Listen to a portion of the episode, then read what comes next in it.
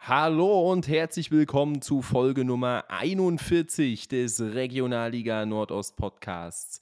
Wir sprechen über den 32. Spieltag der Regionalliga Nordost, wo es einige Vorentscheidungen und endgültige Entscheidungen bezüglich Auf- und Abstieg in der Liga gab. Und wir, das ist neben meiner Wenigkeit Luca. Guten Tag. Hallo. Denn Markus setzt heute nochmal aus. Den hört ihr dann definitiv aber in der kommenden Woche wieder. Habt ihr dann die gewohnte Stimme. Und zum FCC gibt es ja sowieso in dieser Woche nicht so viel zu sagen. Aber da kommen wir, kommen wir später schon nochmal dazu. Ähm, was da los war, fangen wir erstmal an mit ein paar Neuigkeiten. Und da fangen wir mal an mit dem Thema NOFV und dem Thema Hermann Winkler. Und der ist da in richtig Probleme gekommen und das zuerst mal zu Recht.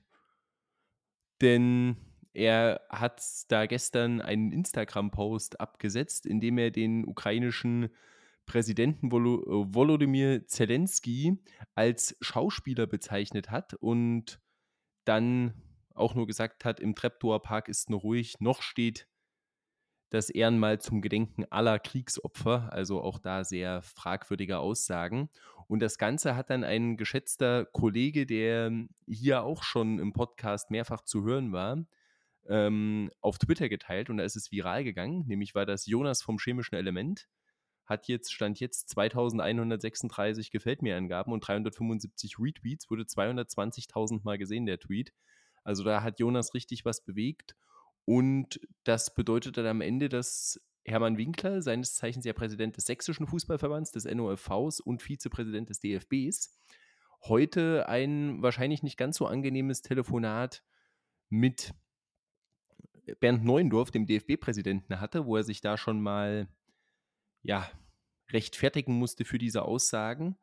Und am Ende kam dann eine halbgare Entschuldigung von seiner Seite, wo er sich da entschuldigt und für die angeblich entstandenen Irritationen aber auch entscheidend zurückweist, ähm, dass er da in eine sogenannte Putin-Versteherecke gedrängt wurde und dass er den Krieg verurteilt. Allerdings kam direkt danach der Satz, allerdings bin ich auch nicht mit allem, was Zelensky macht, persönlich einverstanden.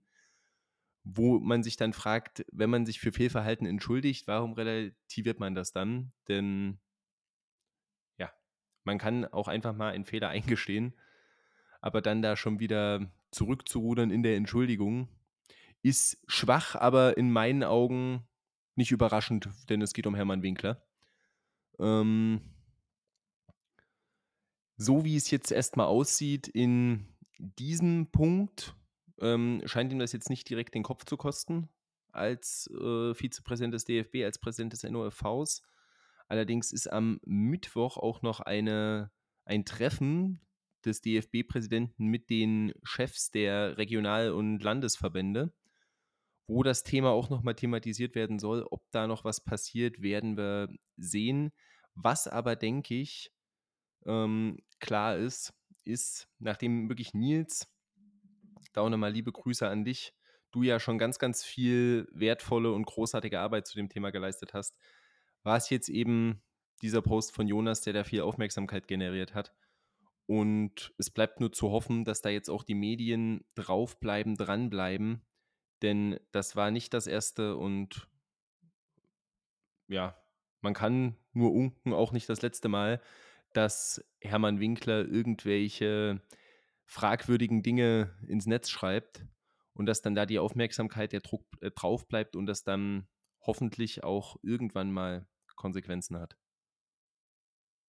Ähm, ich meine, das ist ja, wie, wie, du auch schon sagtest, ist es nicht das erste Mal, dass sich Hermann Winkler, auch wenn er das selber natürlich nicht sagt, als Putin-Versteher ähm, und, naja, sagen wir, bleiben wir mal beim Versteher, ähm, zeigt. Ich meine, es gab ja schon unzählige Posts in die Richtung zum Thema Baerbock zum Beispiel ja auch schon mit zwecks Umgang mit Putin und so weiter.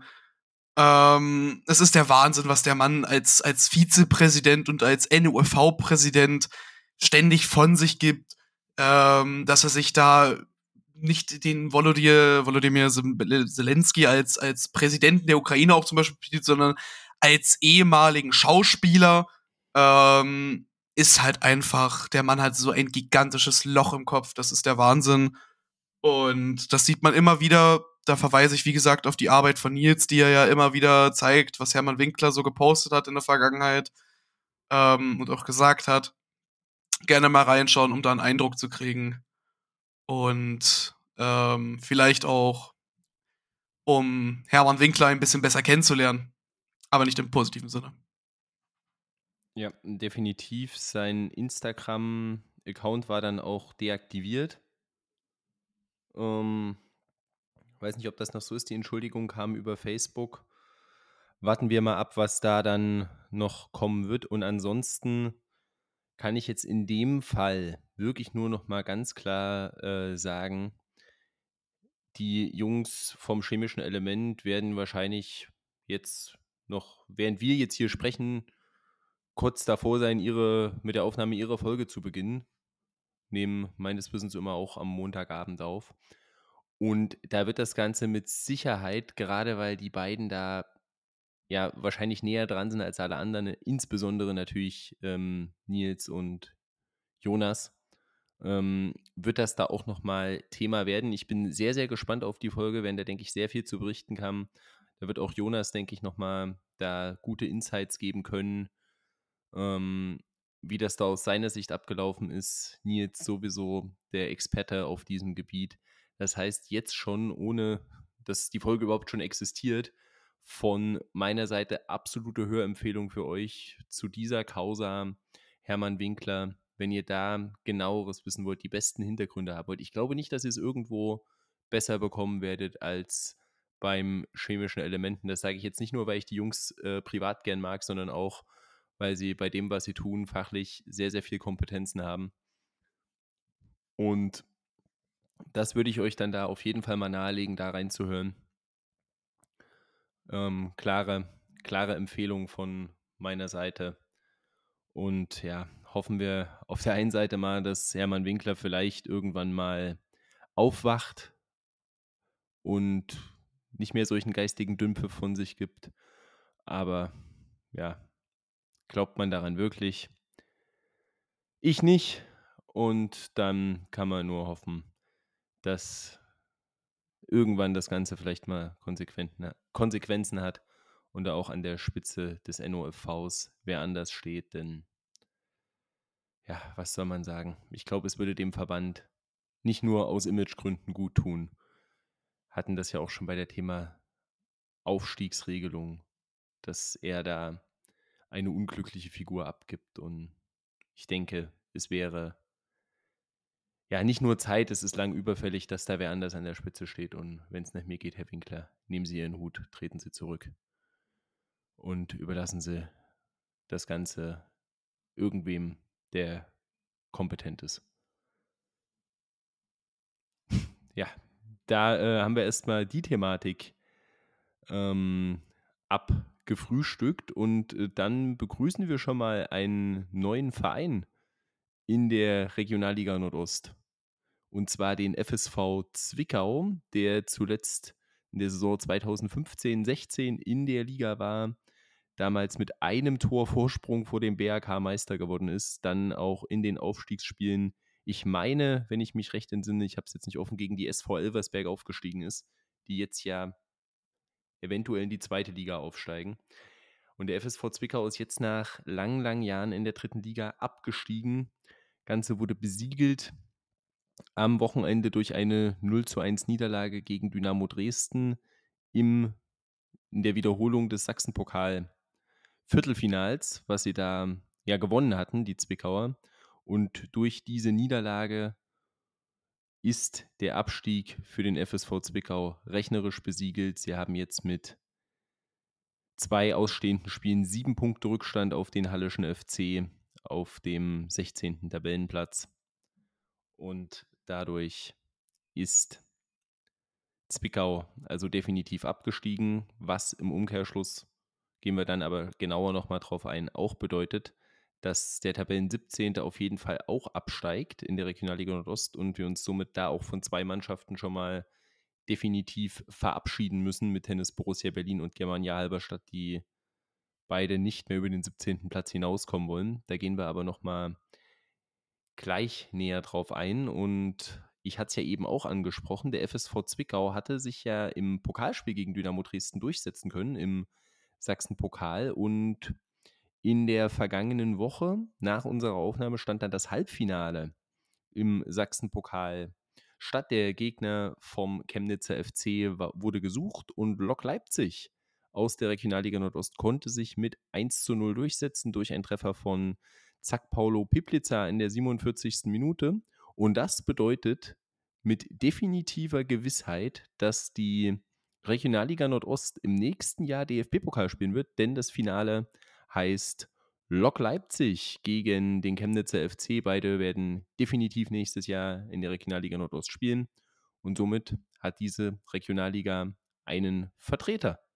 Kann sonst bisher Gewissheit nur die Regionalliga Südwest noch von sich behaupten, von allen Regionalliga-Staffeln. Ach, krass. Äh, Clem immer wieder top informiert, wie immer.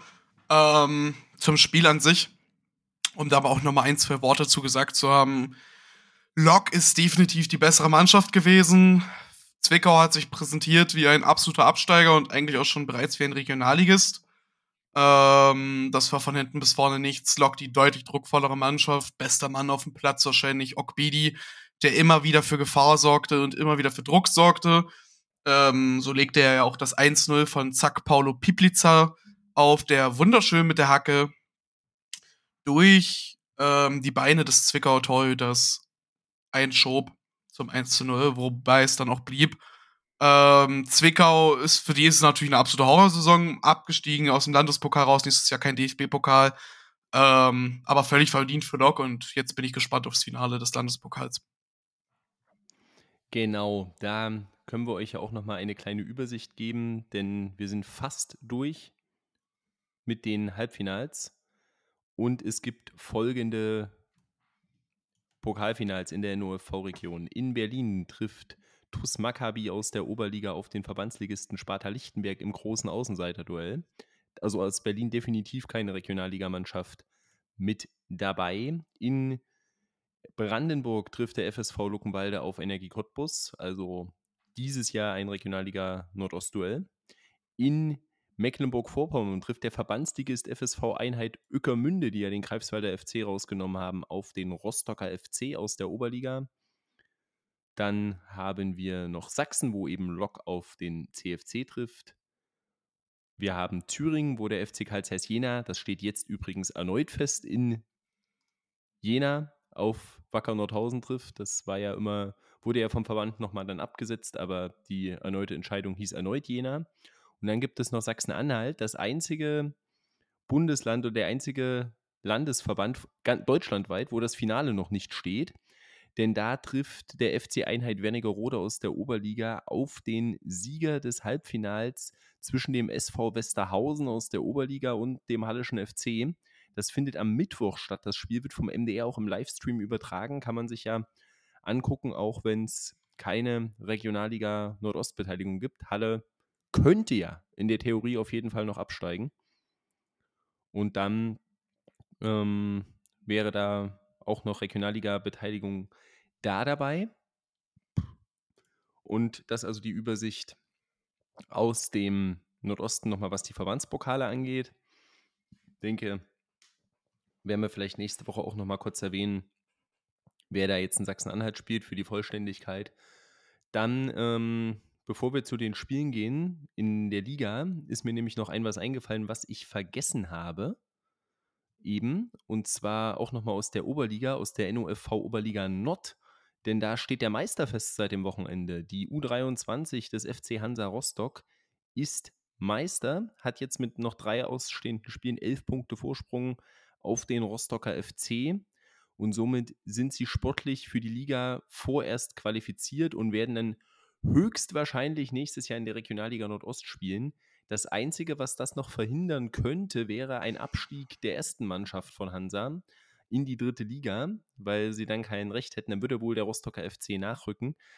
Hansa hat jetzt mit noch zwei ausstehenden Spielen in der zweiten Bundesliga vier Punkte Vorsprung auf Arminia Bielefeld auf Platz 16. Den direkten Abstieg haben sie schon mal verhindert. Da haben sie neun Punkte auf Regensburg mit zwei Spielen. Das wird nichts mehr. Sie sind 13. haben noch Braunschweig und Nürnberg als Puffer dazwischen. Es ist noch nicht durch, aber sieht für Hansa Rostock momentan ganz gut aus, dass sie die Liga halten. Was dann für uns bedeuten würde, dass wir die U23 von Hansa nächstes Jahr in der Liga hätten und dann voraussichtlich, je nachdem, was mit der Lizenz bei der Hertha passiert, zwei zweite Mannschaften in der Regionalliga Nordost hatten wir jetzt auch schon ein paar Jahre nicht mehr, ohne jetzt nachgucken zu können, wann es das letzte Mal so war. Aber Leipzig hat auch schon seit einigen Jahren abgemeldet. Also das war, gucken, ob ich es jetzt auf die Schnelle finde, 2016, 17. Da waren mit Hertha 2 und Leipzig 2 zwei zweite Mannschaften letztmals dabei.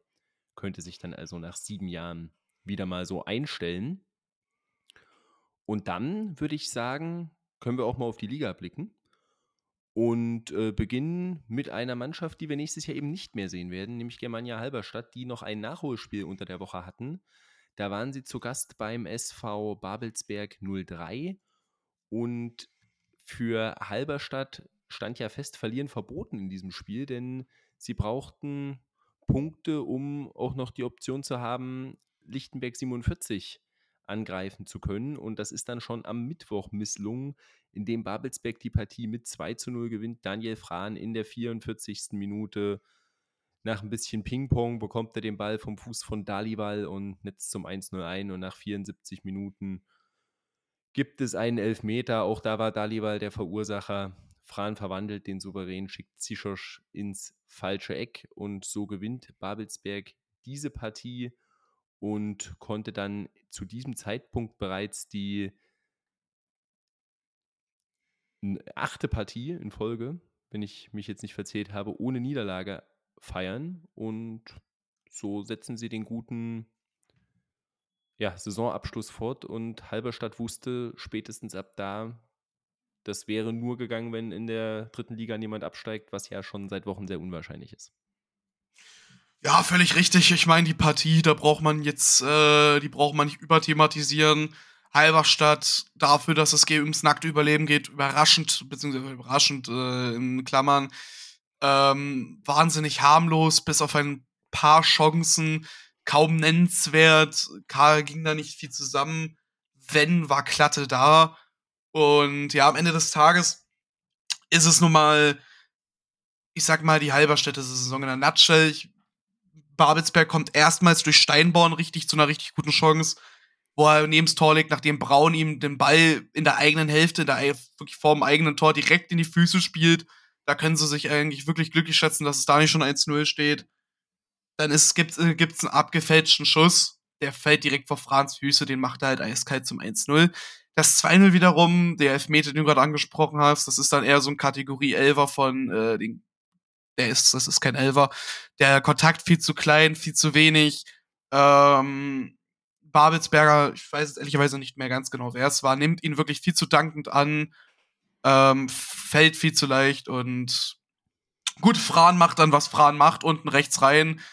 Ähm, und rechts fühlt er sich ja wohl und dann zum 2-0 und dann war das Ding auch gegessen.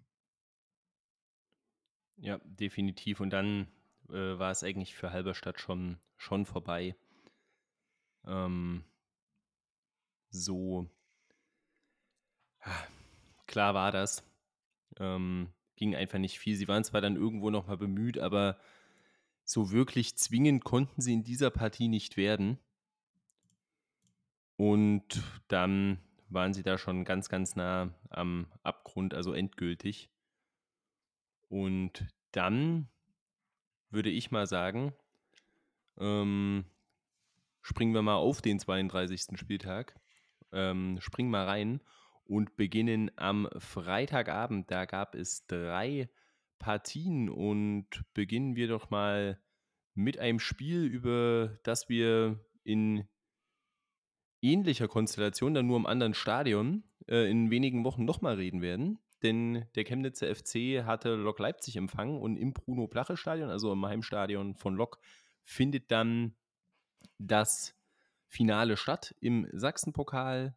Da konnten sie sich also schon mal ein bisschen beschnuppern und am Ende war es so, dass die Partie mit 1 zu 1 endete. Osman Atilgan in der 20. Spielminute mit dem 0 zu 1 und nur vier Minuten später war es Stanley Keller, der den Ausgleich besorgt hat und somit für die Punkteteilung gesorgt hat. Damit war dann übrigens Lok auch rechnerisch raus aus dem Meisterrennen. Das wäre ja theoretisch mit drei Siegen und Cottbusser Niederlagen noch möglich gewesen, aber zu dem Zeitpunkt waren sie dann schon weg. Da wurde aus dem mathematischen Vierkampf ein mathematischer Dreikampf, der dann am Samstag zum Zweikampf wurde, der vielleicht auch gar nicht mehr so ein Zweikampf ist, aber dazu kommen wir noch. Aber ja, was hast du denn zu dem Spiel zu sagen? Ähm, ja, was habe ich da großartig zu sagen? Das Spiel ein, ein 1 zu 1 ähm, rein vom Spiel her muss man sagen, Lok hätte hier durchaus drei Punkte mitnehmen können. Ähm, geht ja schon früh los, Sirch auf Attelgarn, der zum 1-0. Dann ist es ein schlechter Ballverlust wirklich von dem eigenen Tor. Gut, Ballverluste vom eigenen Tor nie gut, aber das war wirklich katastrophal. Brückmann dann legt dann ab auf Keller und der muss nur noch einschieben zum 1 zu 1. Er trifft Attelgarn den Pfosten. Ähm, dann ist es Jané mit einer Top-Chance per Kopf bei Jakubov ist da im Nachsch äh, den Nachschuss wieder in Piplica reinnetzen, wird dabei aber gelegt. Ganz klarer Elfmeter. Siane verschießt den aber. Und dann ist es kurz vor Schluss Chemnitz, die ein Tor machen. Ein eigentlich reguläres Tor, was vom Schiedsrichter aber zurückgenommen wird aufgrund eines vermeintlichen Handspiels. Ein Handspiel gab's, aber äh, nicht vom Chemnitzer, sondern vom Lokscher Sürch. Ähm, miese Entscheidung, der Chemnitz am Ende des Tages drei Punkte gekotzt, äh, gekostet hat aber in der Tab tabellarisch gesehen natürlich nicht mehr groß ausschlaggebend, denn ähm, weder für Lok noch für Chemnitz ging es um den Aufstieg oder um den Abstieg. Trotzdem natürlich ärgerlich, wenn so ein Tor nicht gegeben wird, obwohl es es hätte definitiv zählen müssen. Ja, äh, da bin ich grundsätzlich erstmal bei dir. Übrigens, kleiner Fun-Fact vielleicht über Lukas Silch, ist einer von drei Spielern in der Liga, der noch keine Fehlminute hat, ist der einzige Feldspieler, der noch keine Minute verpasst hat. Und lustigerweise hat er die wenigsten gelben Karten von diesen drei Spielern. Obwohl die anderen beiden Torhüter sind mit Chichos und Luis Klatte von Babelsberg. Ja, also, ähm, gut. Das also ist natürlich ein, Einer von den beiden, ich bin mir jetzt nicht äh, sicher welcher, von den Keepern ist, glaube ich, bei vier gelben Karten. Also wenn es jetzt eine, ja, Klatte hat vier gelbe. Wenn er sich jetzt eine abholt am Wochenende ähm, im Derby, dann wäre er fürs letzte Spiel gelb gesperrt. Nicht unwahrscheinlich, dass das passiert, aber das ist, wird sich zeigen. Gab übrigens auch jetzt äh, zwei Spiele dieses Wochenende, auf einen werden wir auf jeden Fall zu sprechen kommen, wo die Streak geendet ist, die bisher jede Minute gespielt hatten. Auch zwei Torhüter. Ähm, und ein, einer davon wird definitiv ein ganz, ganz großes Thema sein. Ähm, aber da kommen wir noch dazu. Aber ja, 90 Minuten hat Lukas Silch jetzt 32 Mal gespielt. Etwas mehr als 90 Minuten mussten es die ZuschauerInnen, die 740 an der Zahl, im Friedrich-Ludwig-Jahn-Sportpark aushalten. Denn da gab es noch zusätzlich eine 24-minütige Spielunterbrechung in dieser Partie zwischen der VSG Altklinike und dem BFC Dynamo. Und die Partie begann sehr, sehr gut für die Gäste von Heiner Backhaus trainiert. In der sechsten Minute war es Cedric Euschen mit dem 0 zu 1 und nach 31 Minuten war es ebenfalls der Mann, der letztes Jahr noch bei den Sportfreunden aus Lotte war, mit dem 0 zu 2, aber nur zwei Minuten später war es Patrick Breitkreuz, der Altklinike zurück ins Spiel brachte mit dem 1 zu 2 nach Vorlage von Tolchai Cerci, der es dann am Ende selbst war per Elfmeter in Minute 72 mit dem 2 zu 2, aber das Unentschieden sollte nicht lang Bestand haben, denn nur drei Minuten später war es Marvin Kleis, der den BFC erneut in Führung gebracht hat. Und dabei sollte es dann auch bleiben. Der BFC gewinnt also bei Altklinike mit 3 zu 2 und ist somit, ich vermute jetzt, ohne es nachgeschaut zu haben, erstmalig im Verlauf dieser Saison die Nummer 1 Berlins in der Regionalliga Nordost, was die Tabelle angeht. Ja, das äh, von Ostsport betitelte Berlin Derby war definitiv ein brisantes. Ähm, insgesamt euch natürlich Mann des Spiels. Ich meine, wenn mich jetzt richtig erinnere, sieben seiner, äh, vier seiner sieben Saisontore hat er jetzt gegen die VSG Genike ähm, erzielt. Das ist natürlich schon mal, sag ich mal, sein Lieblingsgegner, durchaus solchen zu betiteln.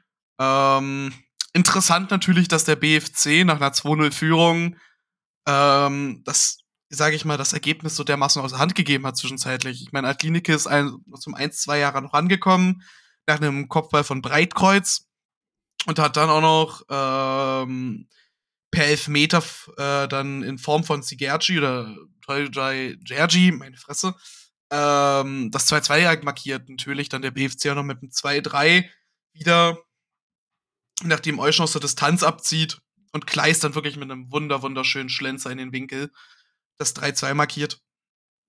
Insgesamt die Partie natürlich, ähm, aber auch eher im Hintergrund nach dem, was dann äh, für die 24-minütige Unterbrechung besorgt hat. Anscheinend, so wurde es jedenfalls dann nach dem Spiel von Heiner Backhaus erklärt, gab es einen medizinischen Notfall im BFC-Block.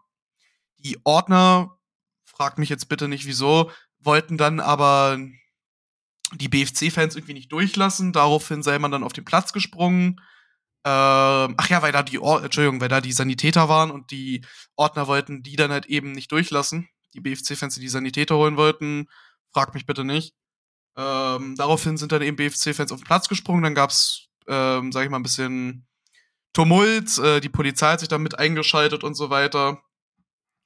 Ähm, zur, zum Zustand des wegen dem medizinischen Notfall weiß ich nichts, habe ich jetzt nichts gehört. Ähm, Backhaus auf jeden Fall stocksauer im Nachgang.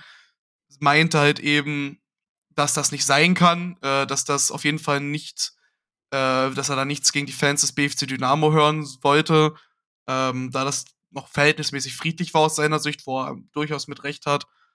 Und ähm, dass es aus seiner Sicht das Spiel nicht überschatten sollte, was es aber natürlich trotzdem getan hat.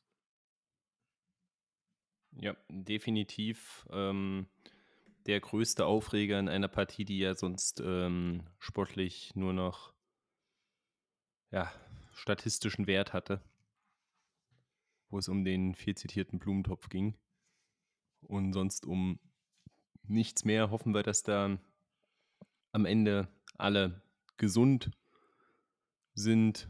Das wäre erstmal das Wichtigste. Und dann gehen wir mal zu einem anderen Berliner Duell mit deutlich mehr sportlichen Implikationen am Freitagabend, nämlich der Partie zwischen Lichtenberg 47 und Tennis Borussia Berlin. Die Partie endete mit 2 zu 2 und ja, bei Lichtenberg würde ich mal sagen, zum Leben zu wenig, zum Sterben zu viel.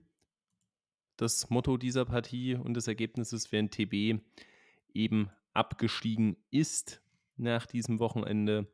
Dabei gingen sie zweimal in Führung. In der vierten Minute war es Ruben Travassos mit dem 0 zu 1. Das wurde aber relativ schnell ausgeglichen durch einen, ja, ich sag's mal vorsichtig, fragwürdigen Elfmeter, den Kevin Ovtcharek da zum 1 zu 1 verwandelt nach 11 Minuten.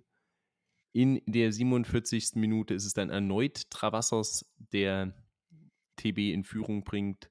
Und dann ist es mit der allerletzten Aktion des Spiels tief in der Nachspielzeit Hannes Graf, der Lichtenberg immerhin noch einen Punkt rettet. Aber bei dem Gegner TB zu Hause und man hat da richtig was mobilisiert, Fanmarsch gemacht. Hatte auch die coole Aktion, dass alle weiblichen Fans mit Begleitung kostenlos ins Stadion durften, durften um da für Stimmung zu sorgen.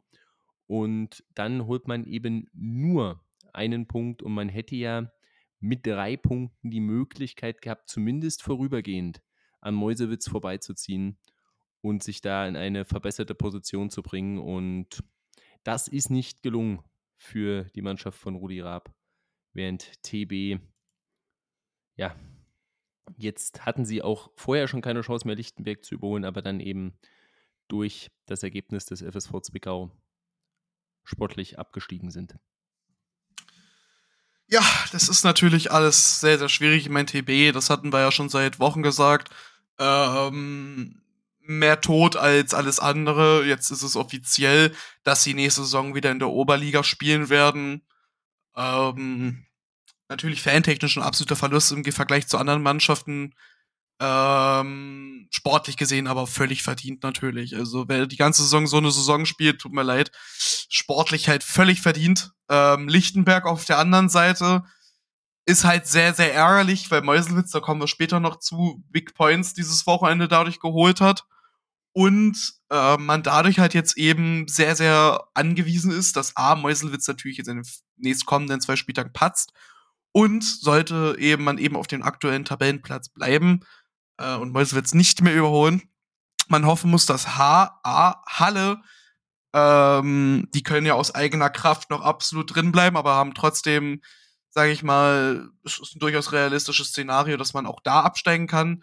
Ähm, dass Halle eben nicht absteigt und dass Cottbus dann halt eben am Ende des Tages nicht ähm, die Relegation, äh, also Cottbus, das kommen wir natürlich später noch zu und das auch theoretisch gesehen, oder sagen wir mal, den Meister, der Meister der Regionalliga Nordost natürlich ähm, in den Relegationsspielen dann auch aufsteigt und nicht ähm, in der Liga bleibt. Das heißt also, Lichtenberg muss sich, oder Meuselwitz, ähm, müsste man halt noch sehr, sehr bangen um das Ganze, um den Klassenhalt.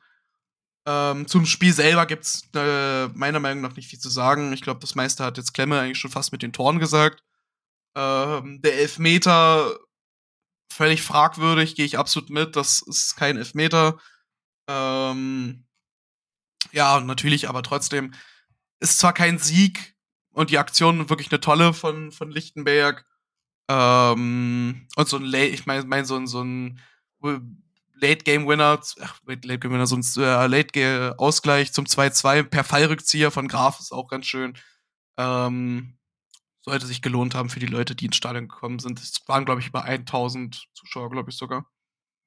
Ja, 100, 1010. 1000, 1110, irgendwie habe ich irgendwas habe ich gerade falsch schon gesagt, glaube ich. Es hat sich komisch angefühlt. Ähm, Menschen waren im Stadion. Ja, bei dem Elfmeter Zvetinovic spielt da den Ball, trifft dann beim Ausspringen noch Adekunle. Das äh, war eher kein Elfmeter. Und im Endeffekt, ja, für Lichtenberg war es zu wenig, auch wenn man bedenkt, dass TB jetzt abgestiegen ist und jetzt auch noch gegen Meuselwitz spielt. Und ja, drei Punkte für den Lichtenberg jetzt auf Meuselwitz.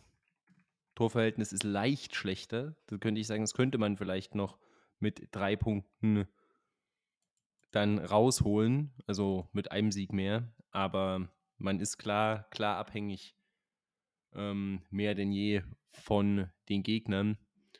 Und der 16. Platz, der ist eben schon ungemütlich. ungemütlich. Da darf dann eben, wie ich das jetzt, äh, wie Luca das eben richtig gesagt hat, da darf nichts mehr schiefgehen von anderen Sachen. Da darf Halle eben nicht ähm, irgendwie noch unten reinrutschen und da darf ähm, dann auch der Meister nicht patzen. Also zumindest ähm, müsste Lichtenberg dann bis tief in den Juni zittern, bis die Relegation durch ist.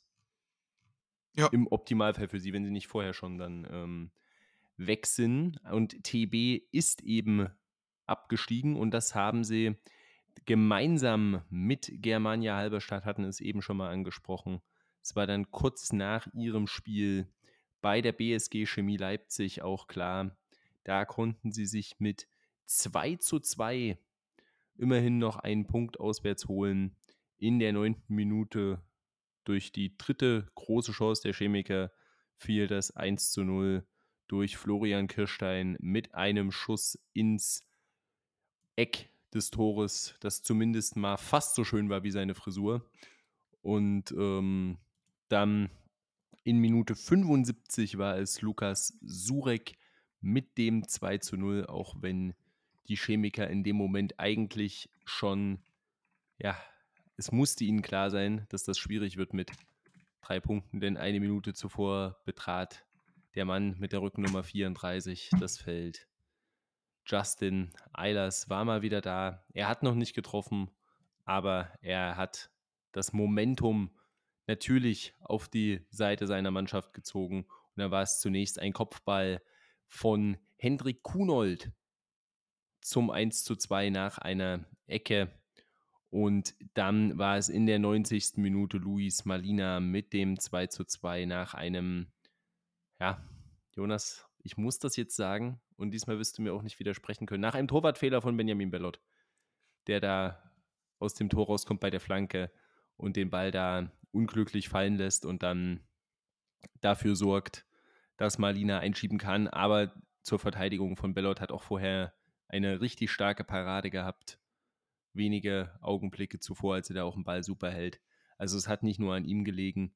Und Chemie Leipzig holt ein Unentschieden, was zu wenig ist, denn ja, Jonas, du, du bist jetzt hier Thema dieser Folge. Ähm, merke ich schon. Du hast mich jetzt letzte Woche schon dafür kritisiert und jetzt muss ich es mal sagen, bei sechs Punkten und zwölf Toren Rückstand auf eure nicht so Freunde aus Probstheider muss man, glaube ich, fairerweise eingestehen, dieses Jahr wird Lok die tabellarisch besser platzierte Mannschaft sein. Oha, das sind harte Worte, aber nichtsdestotrotz wahre Worte. Ähm, Im Großen und Ganzen kann ich dir zur Partie nur zustimmen. Ich habe da selber nicht mehr viel zu sagen. Das Einzige, weil du ihn sehr selber schon ansprichst, Justin Eilers, the man, the myth, the legend. Ähm, ich hoffe, du bist schon bereit äh, für Markus und meinen Kasten. So mental bereit, äh, dass du, weil die Wette ist, äh, also ich meine natürlich zwei Spieltage noch zu gehen, aber ich glaube, wie viel fehlen da noch? 13 Saisontore? Ja, es fehlen noch 13, er hat zwei. Na, vielleicht nochmal siebener Pack und sechser Pack, aber unwahrscheinlich ist es. Ja. äh, es gab schon wahrscheinlichere Dinge, ähm, die passiert sind, aber vielleicht sind auch schon unwahrscheinlichere Dinge passiert. Man, man weiß es nicht. Also, kann man es ausschließen? Natürlich nicht, Klemme. Klemme, wir, wir werden da am Ende der Saison drüber nochmal reden. Ähm, da wirst du genug leiden für den Take. Da bin ich mir sehr sicher. Also, ja, es war vielleicht äh, nicht der äh, volksversprechendste Take, ähm, der jemals in einem Podcast gesagt wurde. Aber gut.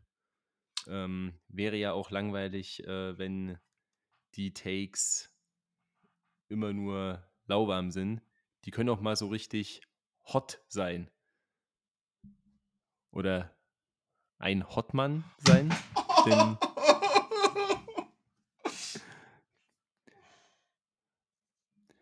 ja, so bezeichne ich mich jetzt einfach selbst. Ob ich das jetzt äh, aufgrund meiner Takes mache oder aufgrund von anderen Dingen, das äh, könnt ihr euch selbst überlegen. Ähm, aber ein Hotmann stand auf dem Feld im Stadion der Freundschaft parallel zum Spiel Halberstadt gegen, äh, bei Chemie, nämlich Erik Hottmann in der Startelf von Energie Cottbus und vor 18.674 ZuschauerInnen gab es den Matchball für Energie, denn es war klar, mit einem Sieg im Heimspiel gegen den FC Rot-Weiß Erfurt wäre Energie Cottbus definitiv Meister der Regionalliga Nordost, denn dann wäre der Vorsprung auf sieben Punkte angewachsen auf Erfurt. Aber die Entscheidung wurde vertagt, denn die Partie endete mit 1 zu 1 in der 31. Minute ging Erfurt durch Nazareno Ciccarelli mit 1 zu 0 in Führung. Ein Schuss aus der zweiten Reihe, der flach im Tor einschlägt. Aber Cottbus hatte den wichtigen Ausgleich parat in Minute 83 durch den kurz zuvor eingewechselten Tim Heike, der einköpfen konnte, war gerade mal fünf Minuten auf dem Feld und damit konnte er dann also Lukas Schellenberg überwinden, der im Tor bei Rot-Weiß Erfurt stand. Denn das ist das, was ich vorhin meinte. Es ist eine Ironman-Streak gerissen. Franco Flückiger hatte bisher jede Minute diese Saison gespielt, patzt gegen Babelsberg und wird direkt auf die Bank verbannt und wird von Lukas Schellenberg vertreten, der aber jetzt im Großen und Ganzen mir zumindest nicht negativ aufgefallen ist. Aber ich würde ja gerne mal an dich übergeben, denn du hast das ja mit 18.673 anderen vor Ort verfolgt und dann kannst du da mit Sicherheit die besseren Eindrücke geben. Das mache ich gerne. Ich möchte nur noch eine kleine Frage stellen an dich, ob du es vielleicht weißt. Lukas Schellenberg, äh, natürlich, wie du sagtest, nicht negativ aufgefallen. Eher im Gegenteil, hat mir sehr, sehr gut gefallen. Weißt du denn auch, wo der Mann äh, vor Erfurt gespielt hat und wo der ausgebildet wurde? Ähm, ich glaube, ich habe mir sein Profil mal angeguckt, aber äh, ich habe es mir nicht gemerkt. Aber wenn du so fragst, halte ich Energie Cottbus für eine von drei möglichen Varianten. Eine von drei möglichen Varianten. Mhm. Ähm, man möchte, ich möchte dazu sagen, der Mann kommt gebürtig aus Erfurt, das muss man hier, muss man zugutehalten. Nichtsdestotrotz jahrelanger Bestandteil der Jugendakademie des FC Ingolstadt 04 gewesen. Das wäre und, auch eine meiner anderen Optionen gewesen. Ganz genau, und von da auch vor der Saison gekommen. Ähm, das soll natürlich nicht Hauptthema sein. Äh, Clem erwähnte es ja gerade schon. Äh, 18.674 Zuschauer im Stadion der Freundschaft. Das ist die größte ähm, Regionalliga übergreifend, also sämtliche Regionalligen, das größte Kulisse diese Saison in allen Regionalligen und die drittgrößte der Regionalliga Nordost. Nur die Partien Lok Leipzig gegen RB Leipzig sind noch davor äh, mit 24.000 Zuschauern und zwar ein bisschen mehr als 20.000 Zuschauern. Ähm, eine wunderschöne Choreo gab es auch noch vor Anpfiff. Bilder gibt's äh, bei Energie Cottbus zu sehen. Das soll natürlich jetzt aber nicht der Haupt das Hauptthema sein, sondern das Spiel an sich. Und das Spiel an sich ähm, beging gut los. Erfurt kam gut rein, schon von Anfang an ein bisschen Druck gemacht, die ersten, sagen wir mal, acht Minuten. Und da kam es eben auch zu einer Szene, die, sag ich mal, ein bisschen für Diskussion gesorgt hat. Ähm, denn nach wenigen Minuten kriegt Slamar im eigenen Strafraum, im Energieler Strafraum, den Ball ja an die Hand Clem entschied auf Ecke, hatte das Ganze gesehen, entschied sich gegen einen Handelfmeter. Ähm, aus der Distanz im Stadion hätte ich gesagt, da hat Energie sau viel Glück gehabt und hat das für einen klaren Elfmeter gehalten. Jedoch habe ich mittlerweile natürlich auch die Highlight-Bilder gesehen und die Wiederholungsbilder und bin mir da ehrlicherweise jetzt nicht mehr ganz so sicher. Weißt du nicht, was du da siehst, falls du da eine Meinung zu hast. Ja, auf jeden Fall eine ähm, strittige Szene. Ich gucke ehrlich gesagt auch jetzt noch mal kurz äh, rein, um es direkt vorm Auge zu haben. Ähm, diese Szene, weil es ist bestimmt schon wieder eine Stunde her, dass ich die Highlights gesehen habe. ist ja ähm, kein Thema. Deswegen äh, läuft das hier gerade bei mir durch, ähm, die Szene. Und ja, sehr kurze Distanz. Jetzt habe ich es wieder im Kopf. Weil die Distanz ist halt wirklich, wirklich minimal. Und also der Arm ist auch nicht so weit weg vom Körper. Da bin ich auch an dem Punkt. Also ist für mich jetzt keine äh, klare Fehlentscheidung. Da bin ich sehr, sehr, sehr, sehr deiner Meinung. Ähm, meiner Meinung nach sehr, sehr kurze Distanz. Slamar, klar.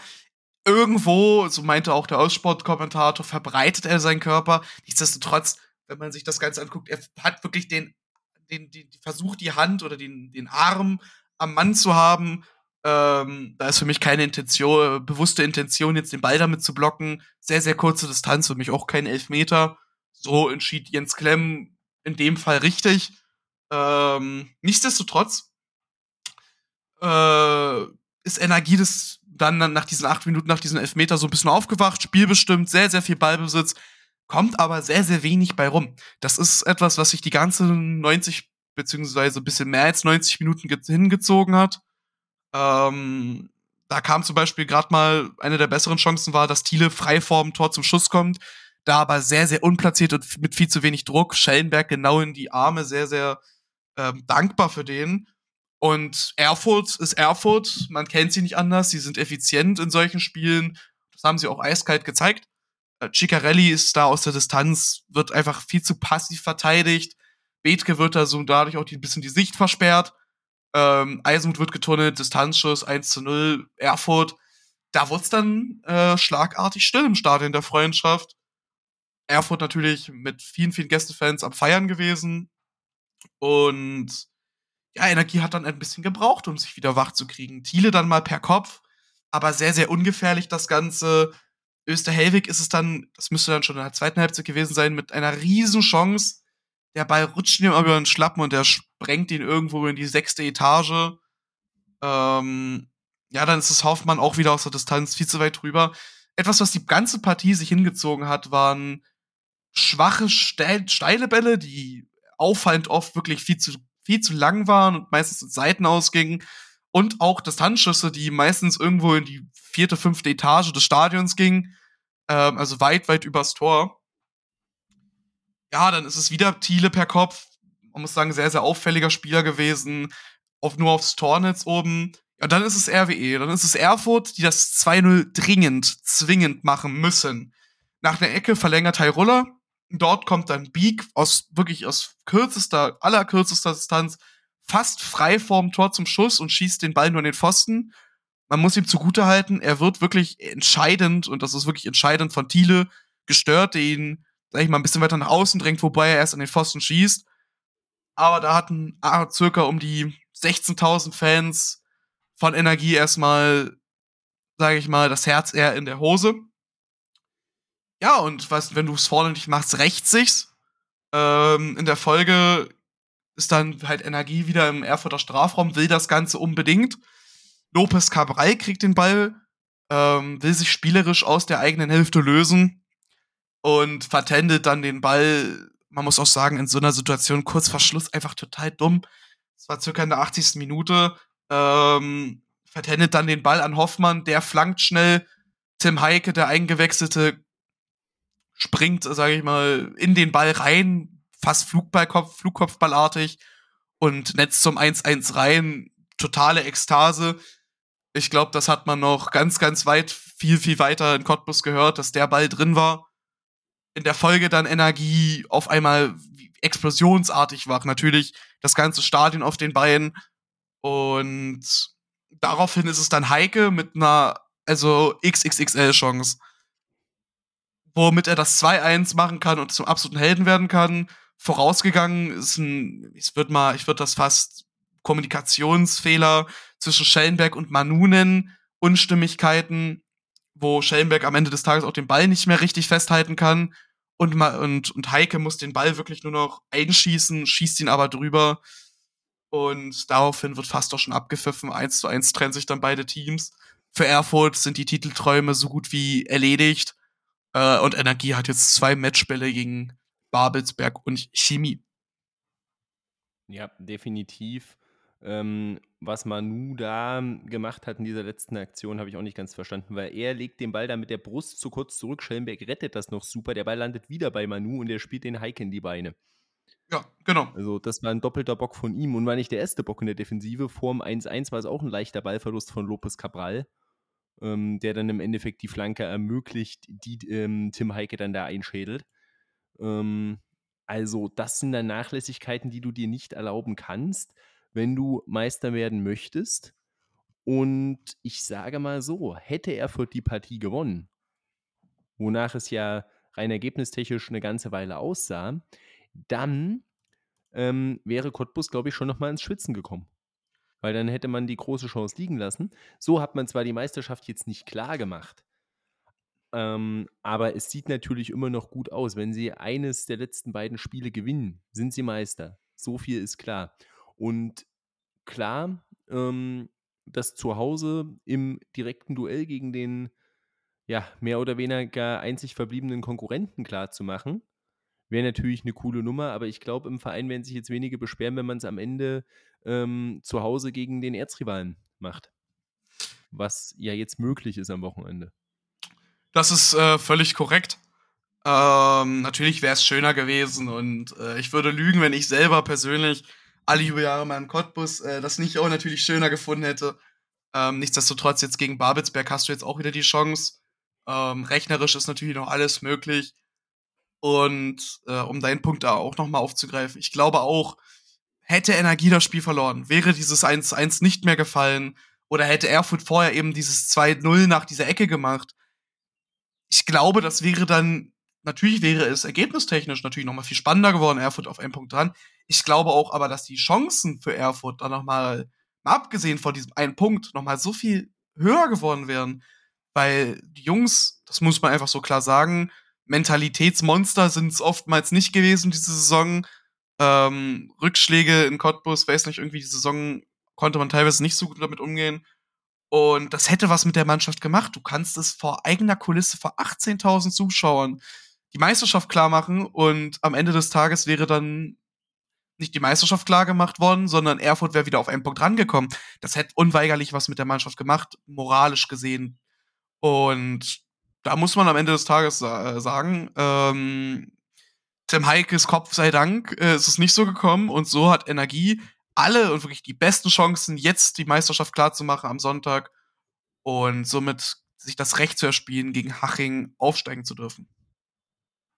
Genau, definitiv. Es sieht sehr gut aus. Ein Sieg braucht es noch, dann ist es offiziell, dass Cottbus Meister ist in der Regionalliga Nordost. Vier Punkte Vorsprung sind es auf Rot-Weiß Erfurt, für die das natürlich ein Pflichtsieg war.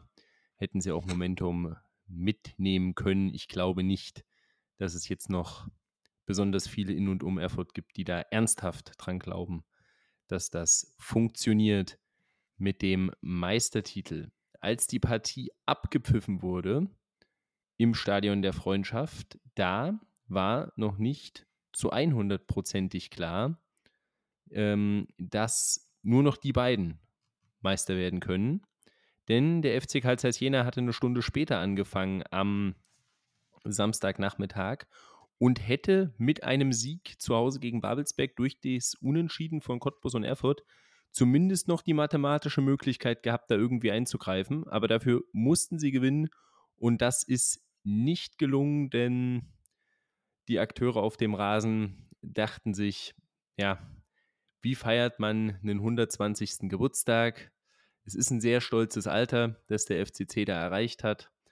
Und da haben, hat man sich wahrscheinlich gedacht, wilde Party ist nicht mehr das Beste bei 120 Jahren. Machen wir lieber gemeinsames Mittagsschläfchen. Denn eine, ja, wirklich relativ ereignislose Partie endet damit 0 zu 0. Eigentlich müsste ich jetzt hier einfach nur dieses Grillenzirpen einspielen. Stellt euch den Heuballen vor, wie er durch die Prärie rollt und die spielerischen Highlights werden abgefrühstückt. Daniel Frahn kam zweimal relativ freistehend zum Schuss. Luca zeigt mir an sogar dreimal, aber gut, der eine war jetzt ehrlich gesagt auch nicht so gefährlich.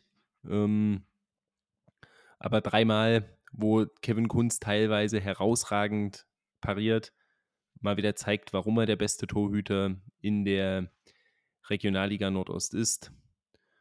Und von der Offensive kam aber auch wenig beim FCC, was da wirklich zwingend war. Wenn man sich da mal die Ostsport-Highlights auch nochmal vergegenwärtigt. Ja, viel ist da nicht passiert. Äh, vor allem von jener Seite im Endeffekt dann nochmal Cottbus, die da, äh, Cottbus, Babelsberg. Ähm, uh, das ist, das war jetzt ein äh, Versprecher. Cottbuser Vorstadt. Ähm, der äh, mir wahrscheinlich ähm, Pass-Nachrichten bringen wird. Ähm, ja, sie haben in Rot gespielt. Tut mir leid, die kommen aus Brandenburg und haben in Rot gespielt, Babelsberg. Ja. So komme ich drauf. Mein Gott, ich habe es ja gerade schon gesagt, ne? Es ist nur eine Vorstadt, aber gut. Das sollte man vielleicht jetzt nicht zu laut ähm, sagen. Als da Sitan ähm, auf äh, das Tordach köpft. Aber viel mehr ist da sportlich nicht passiert. Realistisch war es ohnehin nicht mehr, dass Jena da Meister wird. Aber jetzt ist es auch mathematisch durch.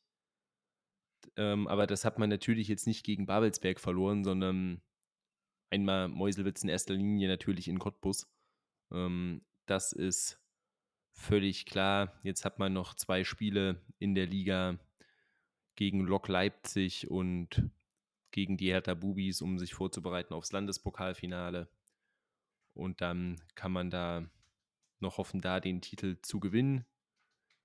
Und Babelsberg jetzt das neunte Spiel in Folge ungeschlagen, da wirklich einen Run gemacht. Momentan Platz 9 in der Tabelle.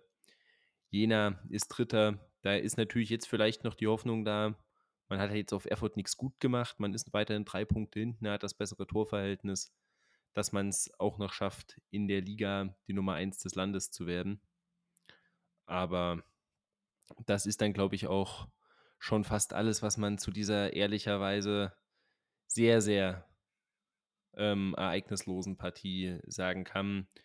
FCC hat dann eben das Vereinsjubiläum gefeiert, dann da am Stadionvorplatz nach dem Spiel, heute auch Legendentalk mit Hans Meyer, ähm, René Klingbeil und René Eckert, wenn mich nicht alles täuscht, ähm, auf dem Jenaer Marktplatz ähm, findet statt. Also da lässt man sich ein bisschen was einfallen und im Endeffekt muss das große Ziel jetzt sein, den Thüringen-Pokal zu gewinnen, um nächstes Jahr wieder DFB-Pokal spielen zu können, bringt dann Einnahmen. Und ich denke, keiner wird Nein sagen, wenn man am Ende Zweiter wird, um vor dem großen Rivalen aus der Landeshauptstadt zu landen. Aber das liegt natürlich nicht in der eigenen Hand. Und ja, ansonsten bleibt vielleicht noch ähm, kleine Personalneuigkeit bei Karl Zeiss Jena. Vassilios Dedides verlässt den Verein, der Stürmer, und wechselt zum BFC Dynamo innerhalb der Liga. Ähm, sucht sich da also eine neue Herausforderung und wird quasi der Nachfolger von Christian Beck, der ja beim BFC geht. Und das wäre jetzt aber auch wirklich alles, was ich zu diesem Spiel zu sagen hätte. Ich weiß nicht, ob du da noch irgendwas hinzufügen möchtest. Ähm, der liebe Klemme hat es hervorragend gemacht. Diese höchst langweilige Partie auf den Punkt gebracht. Ich habe da auch nichts mehr zu sagen. Weiter geht's. Ja, dann äh, schauen wir mal nach äh, Berlin, denn da waren die Mannschaften ja zu Teilen etwas mehr auf Tore angelegt, zumindest wenn sie die äh, innerstädtische Duelle hatten, denn da hatten wir ja schon am Freitag zwei mit vier und mit fünf Toren.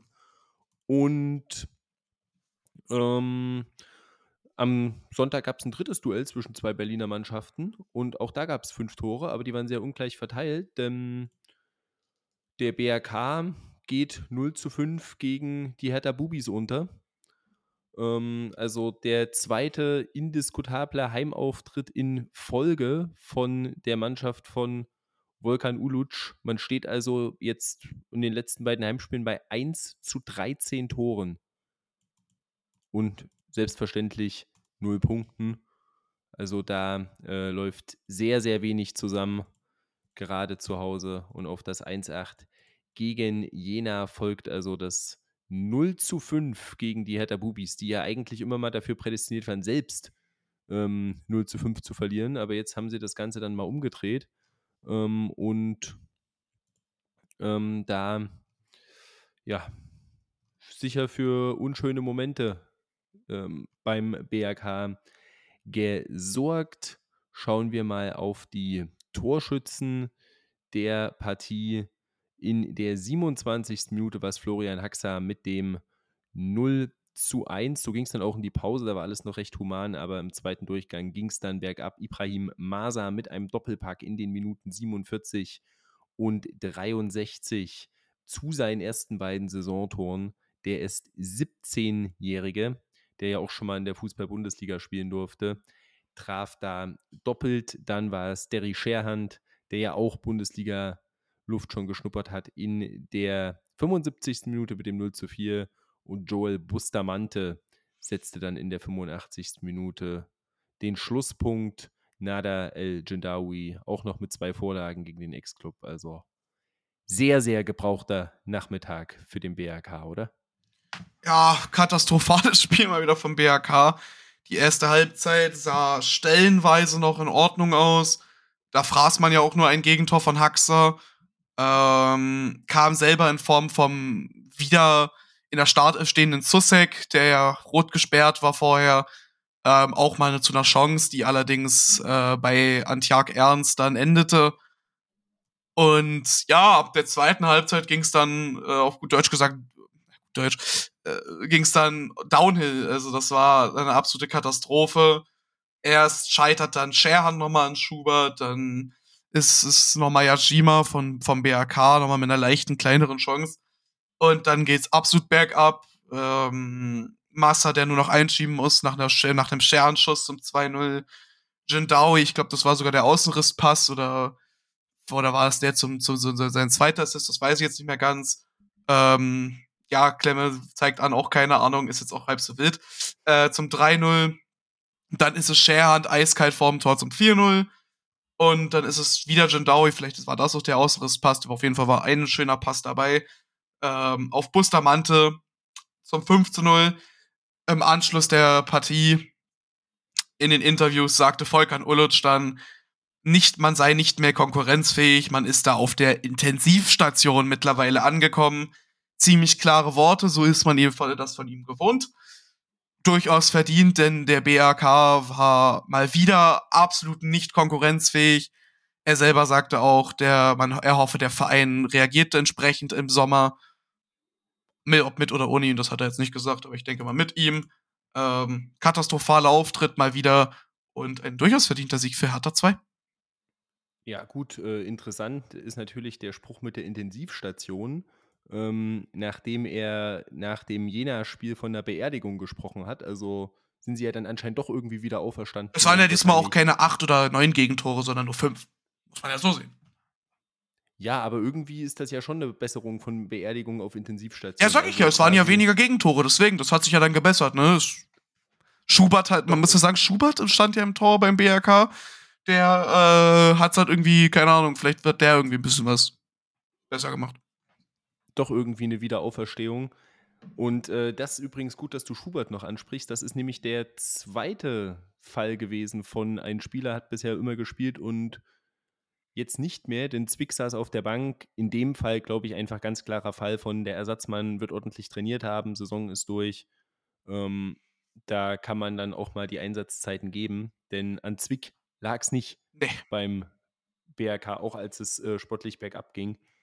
Aber klar, dass dann auch mal sein Ersatzmann da die Chance bekommen soll, dass es dann natürlich so ausgeht, und er direkt fünfmal hinter sich greifen muss, ist sehr, sehr unglücklich für Kilian Schubert, der ähm, auch gegen seinen Ex-Verein antreten durfte, denn hat außer für den BRK bisher in seiner Karriere nur für die Hertha gespielt. Und da aber tatsächlich auch schon mal ein Regionalligaspiel gemacht. Nein, das stimmt nicht. Das war nämlich auch letztes Jahr für den BRK. Aber auch für die Hertha in der Jugend gespielt und äh, jetzt mal den Einsatz bekommen. Übrigens, äh, kleiner Funfact da am Rande. Letztes Jahr hat er auch einen Einsatz beim BRK bekommen und der war auch gegen die Hertha, auch im Heimspiel. Da ging es aber 2-2 aus. Weil da sagt man so, dann darfst du einmal im Jahr ran, zu Hause am Ende gegen den Ex-Verein. Ist doch auch ganz nett, ihm das äh, zu gönnen. Aber ähm, um 13 Uhr am Sonntag war ähm, der BRK nicht der einzige Verein, der einen kompletten Meltdown erlebt hat. Denn ja, was machen wir mit dem Greifswalder FC? Ja, das ist eine herausragende Frage. Also, ähm, ein gewisser Trainer, vielleicht auch aus Greifswald, würde jetzt sagen, Männerfußball spielen, ne? Also. Ähm, ja, also die Regionalliga Nordost ist eine ähm, Herrenliga, deswegen wird da Männerfußball gespielt. Ähm, also zumindest ist das meine Definition von Männerfußball, aber das Thema hatten wir letzte Woche. Ich rede mich da nicht wieder in Rage, auch wenn äh, mich das sehr aufgeregt hat, dass der Ostsport-Kommentator, ja. das dann am Anfang, als Greifswald gut in die Partie gekommen ist, das zum Anlass nehmen musste, das als Männerfußball zu bezeichnen, was sie da machen. Deswegen greife ich es auch gerade nochmal auf. Deswegen greife ich es auch gerade nochmal auf. Mhm. Nicht, dass jemand denkt hier, ich möchte, das sage sowas selber. Nee, nee, nee, nee, nee. Äh, und äh, ja, es war dann so, nach 27 Minuten stand es 2-0 für Greifswald ähm, durch einen Doppelpack von Sufjan äh, Benjamina, der ähm, ja, jetzt wieder zurück ist, seine Saisontore 10 und 11 erzielt hat. Und da dachte sich Greifswald so, ja, sieht ganz gut aus und mit einem Sieg wäre der Klassenerhalt auch mathematisch klar gewesen. Aber bei Luckenwalde galt dasselbe. Und ähm, da dachten sich die Gastgeber, wir haben da mehr Bock drauf und kamen so in der 36. Minute durch Phil Butendeich aus ja, schätzungsweise 40, 45 Metern zum 1 zu 2. Ähm, nachdem der Torwart da versucht zu klären, der Ball noch abgefälscht wird in die Beine von Butendeich und der dann ins verwaiste Tor treffen kann. Und eben jener Phil Butendeich ist es dann auch kurz nach der Pause aus kürzester Distanz mit dem 2 zu 2. Und nur wenige Minuten später ist es Christian Flath mit einem direkten Freistoß zum 3 zu 2. Und dann ist Greifswald auseinandergefallen. Da ähm, wirklich Mitleid mit den Securities und dem Ordnungspersonal im Werner Seelenbinder Stadion. Denn in was für Einzelteile da die Greifswalder Defensive zerfallen ist. Das alles aufzuräumen muss ewig gedauert haben.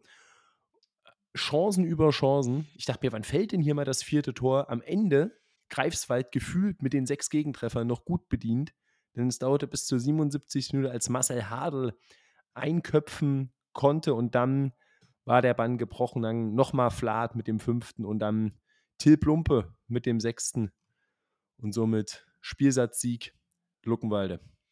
Ähm, für dich als Luckenwalde-Experten, bevor ich irgendwas dazu sage, äh, war das Till Plumpes erster Saisontreffer oder hatte der schon mehrere? Der dritte. Der dritte. Ja, ich meine, du weißt, wenn Till Plumpe gegen dich trifft, dann ist alles, dann geht's unter. Ähm, also mal im Ernst, das war so eine katastrophale Leistung. Ich meine, Luckenwalde war nach dem 2-0 meiner Meinung nach schon, naja, mehr oder weniger tot. Dann ist es Syre, der äh, katastrophalen Pass spielt, wo Brandy eigentlich noch klären will, also ihm trifft da jetzt nicht so eine große Schuld. Und ja, das nützt dann Butendeich halt zum 1-2-1 aus. Beim 2-2 spielt halt Goethe auf Butendeich. Ja, da ist es dann halt Sanin äh, von Greifswald, der einen Doppelpass mit Butendeich spielt zum 2-2, also zwei Tore mit kräftigster Mithilfe von Greifswald, von dem Greifswalder. Das 3-2 fällt dann halt eben per Freistoß von Flaten, schönes Ding, kann man nicht meckern. Ja, dann ist es, wie du schon sagst, dann hat Luckenwalde Chance über Chancen. Da denkst du dir wirklich fast, das ist noch gut bedient am Ende des Tages, äh, am Ende des Spiels mit äh, 6 zu 2. Vor allem, weil Ted Plumpe auch zwischenzeitlich mal frei vorm Tor ist, aber neben das Tor schießt, man kennt's. Dann ist es Hadel nach einer Ecke zum 4-2, Flat aus der Distanz zum 5-2 und dann Ted Plumpe aus dem spitzen Winkel zum 6-2. Und am Ende steht da eine Greifswalder Mannschaft, die jetzt schon wieder, ich glaube, im dritten, äh, in drei Spielen zweimal völlig auseinandergeschraubt wurde und zwar wahrscheinlich nicht mehr absteigen wird, aber äh, es mit den Leistungen der vergangenen Spiele durchaus hätte verdient. Ja, also wettbewerbsübergreifend war das jetzt die ähm, sechste Niederlage in Folge für Greifswald. Ähm, und seit Anfang April gab es einen Punkt in der Liga. Das waren 2-2 zu Hause gegen Halberstadt, was auch eher schmeichelhaft war. Und ansonsten gab es noch einen Sieg im Pokal in Wismar, wo man sich dann aber in Ökermünde blamiert hat. Und ansonsten nur Niederlagen. Da waren knappere dabei, aber auswärts sah das alles ähm, gar nicht gut aus. Und äh, ich möchte jetzt hier mal keine Panik hervorbeschwören. Aber warten wir mal ab, ähm, ob das nicht für Greifswald noch blöd ausgehen kann. Denn, also ich fand das bezeichnend. Wir haben jetzt nämlich folgende Situation, kommen wir ja noch drauf. Mäusewitz, über die reden wir gleich noch, ist unser letztes Spiel des Spieltags. Die sind momentan fünf Punkte hinter Greifswald. Wir haben noch zwei Spiele auf Platz 15. Jetzt ist es so, Mäusewitz spielt am Wochenende gegen TB.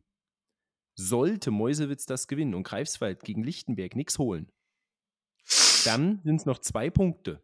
Und am letzten Spieltag spielen Mäusewitz und Greifswald direkt gegeneinander. Oh, das wusste ich und, gar nicht. Oh. Und dann weiß man nie. Gut, wer weiß, vielleicht wissen sie dann auch, Halle hat die Klasse gehalten und in 15 kann nichts mehr passieren. Ist natürlich möglich. Aber ja, man stellt sich mal vor, der HFC rutscht da noch unten rein. Dann brennt's richtig. Und, und dann, und dann geht es in dem Spiel in zwei Wochen äh, wirklich um alles, wo klar ist, wenn Mäusewitz das gewinnt, sind die vorbei an Greifswald und Greifswald ist vom Aufsteiger also vom Meister abhängig. Kann alles in der Theorie noch passieren. Ist jetzt aufgrund der Konstellation, ja, Greifswald spielt auch nur gegen Lichtenberg, klar. Ähm, aber trotzdem, will ich mal nicht ausschließen. Und bezeichnend fand ich im Interview Lars Fuchs. Ähm, bei Ostsport hat man da wohl einen Fehler gemacht und er hat so gesagt, ja, da muss jetzt eine Leistungssteigerung gegen Meuselwitz her. Und er hat irgendwie das Lichtenberg-Spiel übersprungen und hat das wahrscheinlich dann auch so ähm, mit Lars Fuchs darüber gesprochen und er hat dann auch gesagt, ja, wir müssen das jetzt erstmal sacken lassen, analysieren und dann ab Mittwoch, Donnerstag bereiten wir uns auf Meuselwitz vor. Es wirkte so, als weiß dieser Mann nicht, gegen wen seine Mannschaft in der kommenden Woche spielt. Das ist wirklich. Weil da hätte die Antwort eigentlich wirklich sein müssen, ja, jetzt müssen wir uns erstmal auf Lichtenberg konzentrieren. Aber nein, dann kam ab Mittwoch, Donnerstag konzentrieren wir uns auf Meuselwitz. Ja, wird halt also einfach ja, schnell ins Spiel geskippt, ne? Muss man halt auch mal sagen. Können sie ja tun, dann gegen Lichtenberg verlieren und wenn Meuselwitz gegen TB gewinnt, gibt es ein potenzielles also kein absolutes Endspiel, weil natürlich noch auf anderen Plätzen was passieren muss. Aber also Greifswald hat sich da unten reinmanövriert. Hätte man, glaube ich, so nicht geglaubt. In den letzten Wochen war das jetzt wirklich gar nichts mehr. So ähm, hart müssen wir mal sein. Wenn wir mal vergleichen, in der Hinrunde haben sie 21 Punkte geholt. Jetzt stehen sie bei 13 in der Rückrunde. Mit noch zwei ausstehenden Spielen. Klar, das sind jetzt auf dem Papier nicht die härtesten Gegner, zwei Mannschaften, die hinter ihnen stehen. Dann wären sie bei 19 und wären ganz gut wieder da. Aber auf der anderen Seite denke ich mir so, ähm, wie sollen die diese beiden Spiele momentan gewinnen? Und vielleicht äh, noch ein besserer Vergleich: In der Hinrunde hatten sie eine Tordifferenz von plus zwei. In der Rückrunde ist sie bei minus 13. Also, das ist da schon irgendwo auseinandergefallen. Und also, dass groß weggegangen ist, ähm, hat, klar, hat der Mannschaft wehgetan, hat geschadet. Frabetz, ich fand das ehrlicherweise etwas verfrüht, ihn da zu entlassen, weil man hat ja langfristige Pläne mit ihm. Er sollte ja eigentlich erst im Sommer anfangen. Ja, man hat sich da im Pokal blamiert, aber trotzdem, und in der Liga lief es nicht so. Und also unter Lars Fuchs, ich kann da keinerlei Fortschritte erkennen. Ähm, ganz im Gegenteil, das ist ja Rückschritt über Rückschritt. Und also, man ist da ja doch irgendwo ambitioniert. Klar, dieses Jahr ging es nur darum, die Klasse zu halten, aber dass man das jetzt, ich sag mal, in der Ausgangslage, in der man war, vor einigen Wochen jetzt immer noch nicht dingfest gemacht hat und je nachdem, was nächste Woche passiert, am Ende noch auf einem Platz ist, wo man von anderen abhängig ist. Hätte ich so nicht geglaubt und ja, keine positive Entwicklung beim GFC, um es mal so auszudrücken. Ich meine, ja, ja, ich gebe dir völlig recht. Das sind fast jetzt seit fast zwei Monaten sieglos. Der letzte Sieg datiert vom 25. Spieltag beim 2-1 gegen Babelsberg. Ähm, da hatten sie nach dem Sieg 33 Punkte. Jetzt haben wir den 32. Spieltag. Jetzt haben sie 34 Punkte.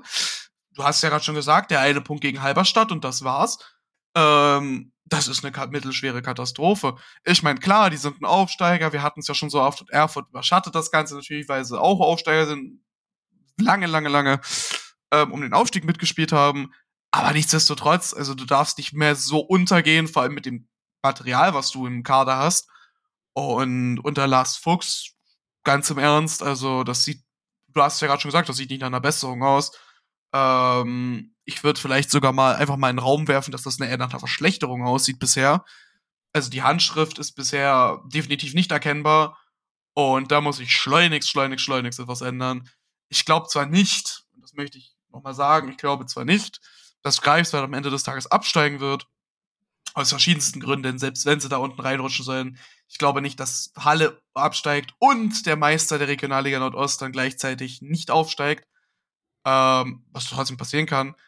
Aber man muss schon sagen, da muss im Sommer dann vielleicht doch noch ein bisschen was passieren, nachdem es zwischenschaltig dann doch eigentlich sehr gut bei Greifswald aussah.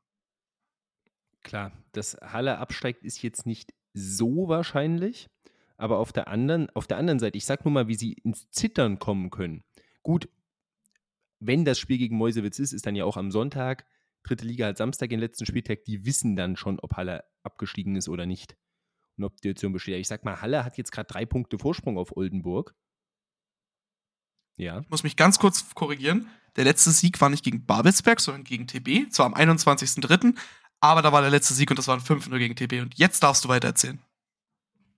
Ähm, nee, ähm, Halle hat jetzt momentan ähm, drei Punkte Vorsprung auf Oldenburg ähm, in der Tabelle. Hat das deutlich bessere Torverhältnis, aber Oldenburg spielt am Wochenende gegen Zwickau. Ähm, Halle hat das direkte Duell gegen Essen. Und es kann passieren, dass dann Halle und Oldenburg punktgleich in den letzten Spieltag gehen. Dann äh, haben sie zwar das Glück, sag ich mal, dass Oldenburg äh, gegen Dresden spielt. Und äh, dass Meppen, die auch noch rankommen könnten, die spielen noch gegen Freiburg 2 und Dresden. Also die haben es jetzt auch nicht so leicht. Ähm, aber ja, ich sag mal, im Zweifel, gerade wenn Halle, die spielen jetzt noch gegen Essen, danach spielen sie in Wiesbaden, die wollen noch aufsteigen. Wird nicht einfach. Ähm, da kann es aber passieren, dass denen am Ende der Arsch richtig auf Grundeis geht. Ja. Und das völlig selbstverschuldet und unnötig. Ja, völlig richtig. Auch wenn die, die, die Wahrscheinlichkeit, dass Greifswald absteigt, ist natürlich immer noch klein.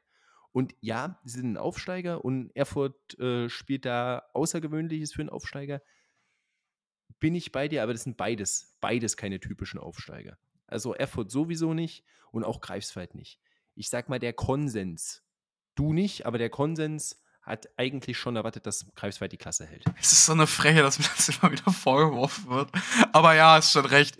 Also, also Greifswald ist kein. Ihr mir Justin Eilers vorwerft. Äh, also ja, das ist dann schon noch ein Unterschied, ne? Aber ähm, ja, ich gebe dir recht. Also Greifswald ist definitiv kein typischer Aufsteiger, wenn du mal vergleichst, in den letzten Jahren zum Beispiel Eilenburg. Ähm, genau, die, äh, wir ja höchstwahrscheinlich auch nächstes Jahr wiedersehen. Ganz genau, aber jetzt mal Eilenburg aus dem letzten Jahr äh, und jetzt mal Greifswald mit Vergleich, das ist natürlich ganz, ganz andere Mittel und ganz, ganz andere Ambitionen. Ähm, nichtsdestotrotz, ja. Ist schon schwierig. Ist schon schwierig. Definitiv. Aber eine, die Greifswalder Niederlage hätte ja trotzdem zum Klassenerhalt reichen können, dadurch, dass Lichtenberg nicht gewonnen hatte.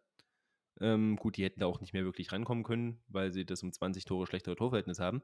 Aber es hätte dann auch zum Klassenerhalt gereicht, hätte der ZFC Meuselwitz nicht gegen Viktoria Berlin gewonnen. Im, wie immer, Meuselwitzer 13:30-Spiel. Aber Meuselwitz schaffte es zu Hause mit 2 zu 1 gegen Viktoria Berlin zu gewinnen. Und das, obwohl sie zunächst in Rückstand lagen. Es sah alles danach aus, als geht es so aus, wie sich es viele vorstellen, auch wenn Viktoria ja so ein klein wenig jetzt mit der Niederlage gegen Lichtenberg schon angedeutet hat, dass die Saison da mehr oder weniger durch ist. Aber trotzdem natürlich aufgrund dieser starken Rückserie der Favorit gewesen. Und dann ging sie auch in Führung in der 14. Spielminute durch Günay, aber nur zwei Minuten später der Ausgleich durch Florian Hansch per Elfmeter, wo ich auch wieder sagen muss, also ich habe schon stärkere Kontakte gesehen für die es keinen Elfmeter gab, um das mal vorsichtig auszudrücken. Und jener Hansch dann auch in der 80. Minute nach einer Ecke zum 2 zu 1 für Meusewitz, was natürlich doppelt und dreifach wichtig ist in dieser Situation. Denn erstens mal, man hat jetzt noch diese kleine Option zumindest, an Greifswald dran zu sein, ähm, da noch vorbeizukommen. Und, und ich glaube, das hätte man eher nicht erwartet vor dem Spieltag mit dem Spiel gegen Viktoria und dem Auftritt von Lichtenberg gegen TB, dass man da sogar noch Punkte gut macht auf den Rivalen im Duell um Platz 15, auf den Hauptrivalen, sage ich mal. Ja, ähm, kann ich nur zustimmen im Großen und Ganzen. Das Spiel, ja, ne, es, ist halt Günay auch früher aus der Distanz zum 1-0. Ähm, der Elfmeter, den du gerade schon angesprochen hast, der Elf, ich ganz ehrlich, ne, es ist für mich kein Elfmeter, aber gut, gepfiffen wurde trotzdem. Hansch unten links rein zum 1-1. Ähm, dann ist es wieder Hansch per Kopf, der an einem guten Kinzig, man muss sagen, an einem gut aufgelegten Kinzig äh, scheitert. Gunte übers Tor, Güner Freistoß übers Tor, Kütsch gegen Fietz, der hält. Ähm, wieder ein Kinzig, der gut hält bei einem Freistoß von Bürger. Stenzler aus der Distanz. Ja, und dann ist es die Ecke, die halt am Ende des Tages irgendwie den, den die, den Weg auf Hanschs Kopf findet zum 2 zu 1. Dann ist Stellenze zwar nochmal mit einer Chance da, Kinzig hält gut mit Fuß und das Ding ist durch. 2 zu 1 am Ende des Tages für Meuselwitz. Ja, hätte auch anders ausgehen können. Wichtige Punkte für Meuselwitz. Und das war's dann soweit mit dem Spieltag, hätte ich gesagt. Außer du hast noch irgendwas zu sagen zu dem Spieltag. Nee, äh, da kann ich jetzt eigentlich nicht mehr viel hinzufügen. Mäusewitz sicherlich einer der größten Gewinner, auch wenn man, glaube ich, sagen muss, ja, da ist nichts gewonnen, nichts verloren. Vielleicht ist Cottbus der Gewinner des Spieltags, ohne selbst zu gewinnen. Das ist durchaus möglich, ja.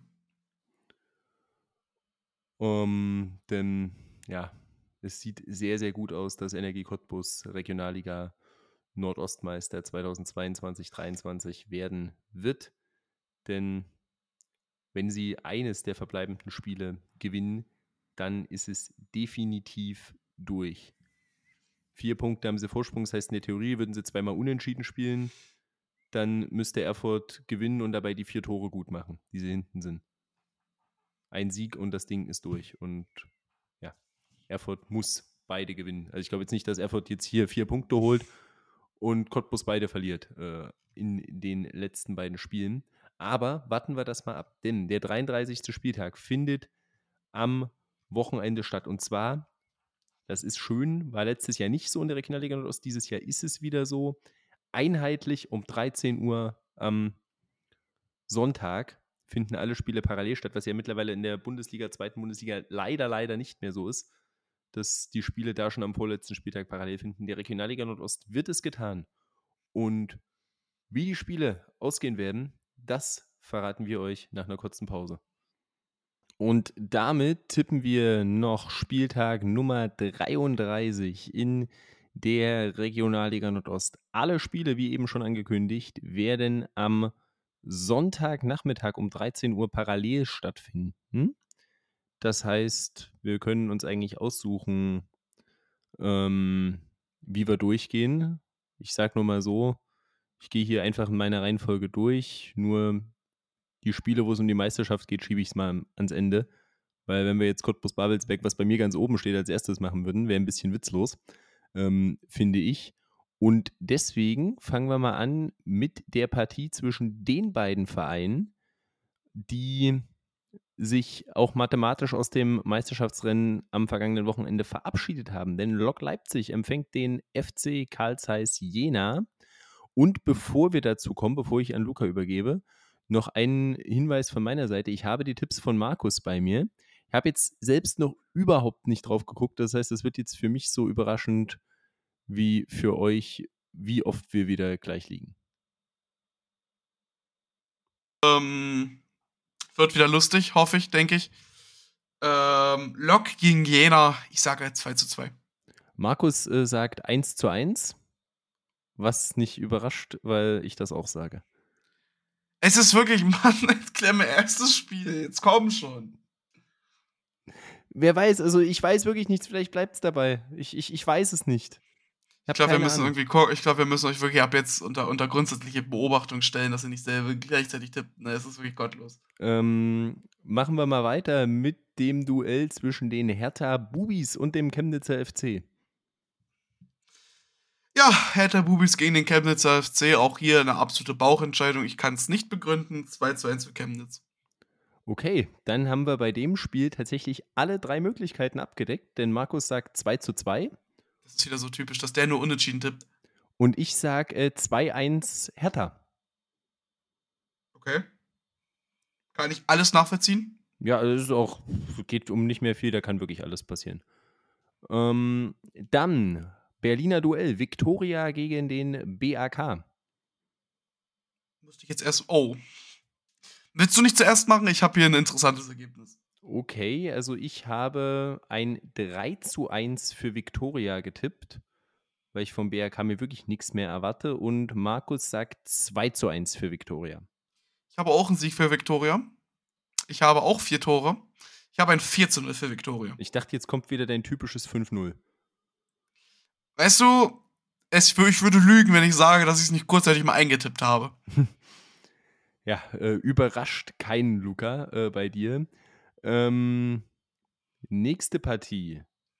Tennis Borussia Berlin gegen den ZFC Meuselwitz. Was hast du denn da?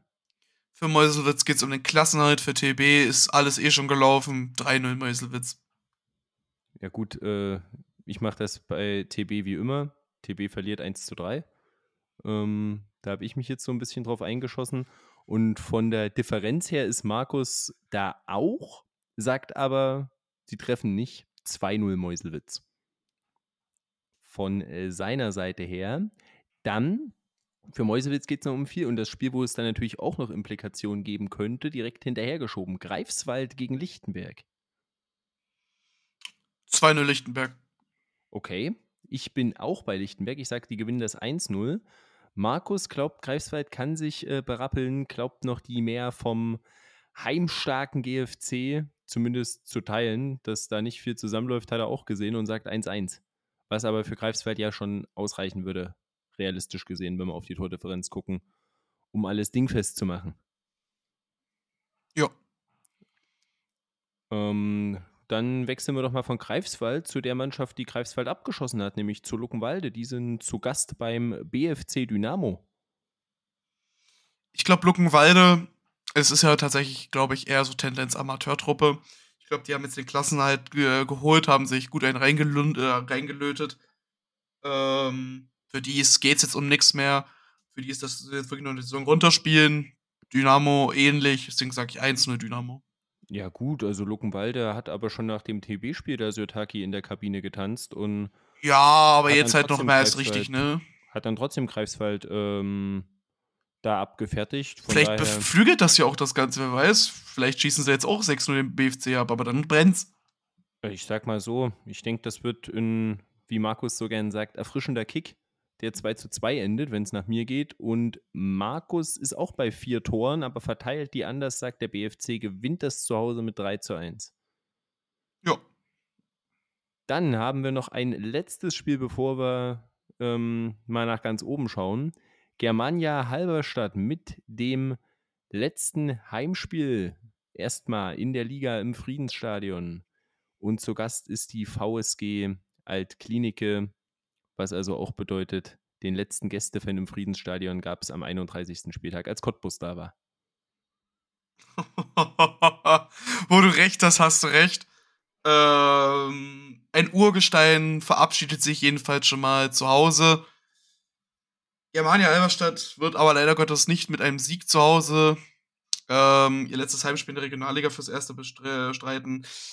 2 zu 0 Altklinike. Also ich bin äh, dabei, dass auch eine Mannschaft zwei Tore schießt, aber Germania Halberstadt zwei Tore schießt, aber drei kassiert und 2 zu 3 ja. verliert. Und Markus hat das mit deutlich weniger Toren. 1-0 Altkliniker hat er. Okay, aber definitiv halt Klinik in unserer Tendenz. Genau, aber Markus und ich, es war zwar das erste Spiel, aber erst ein exakt gleicher Tipp.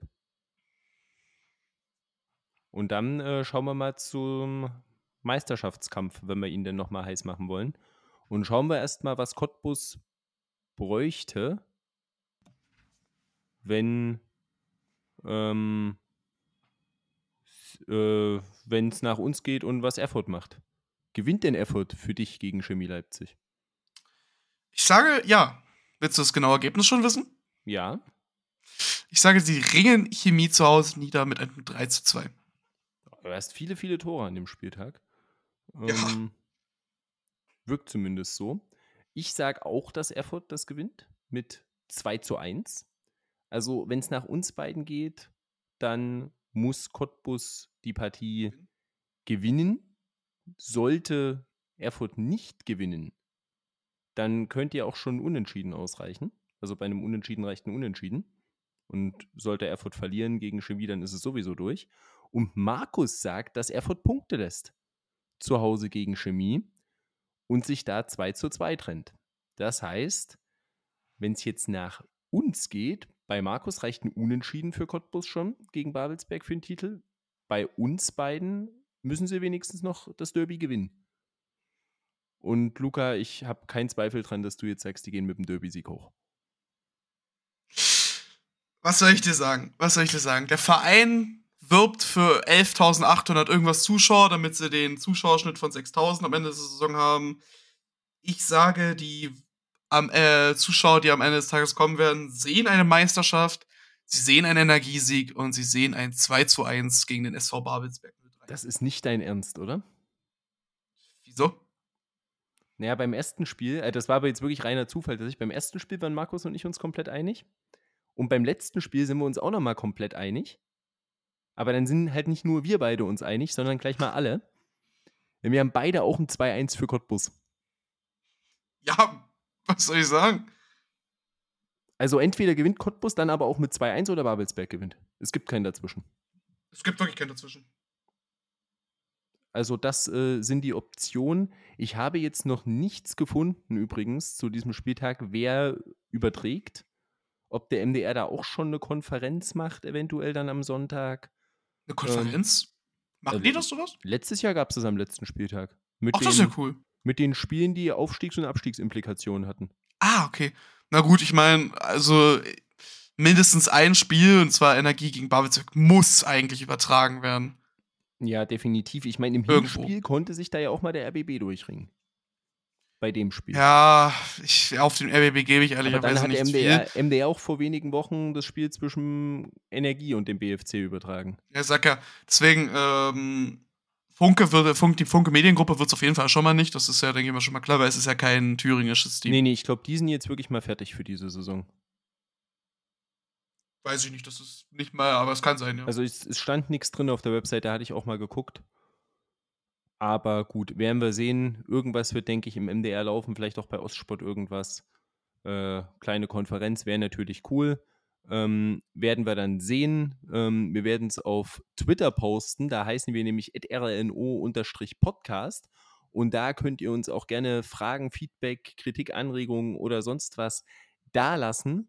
Ähm, denn gehen wir gern drauf ein.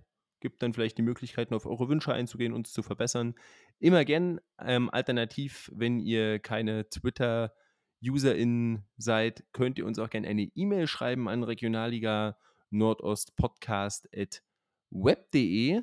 Und ansonsten bleibt mir nur zu sagen, Luca, dir vielen Dank, dass du da warst. Immer gern, immer gern. Und euch vielen Dank, dass ihr bis zum Ende da wart. Und dann würde ich sagen, hören wir uns, hört ihr zumindest irgendwen von uns, schauen wir mal, wer nächste Woche da ist, ähm, wieder in der kommenden Woche, wenn es dann schon um den letzten Spieltag geht. Fühlt sich gar nicht so an, aber es ist nicht mehr lang mit dieser Saison. Und dann bleibt mir nur zu sagen, vielen Dank und ciao.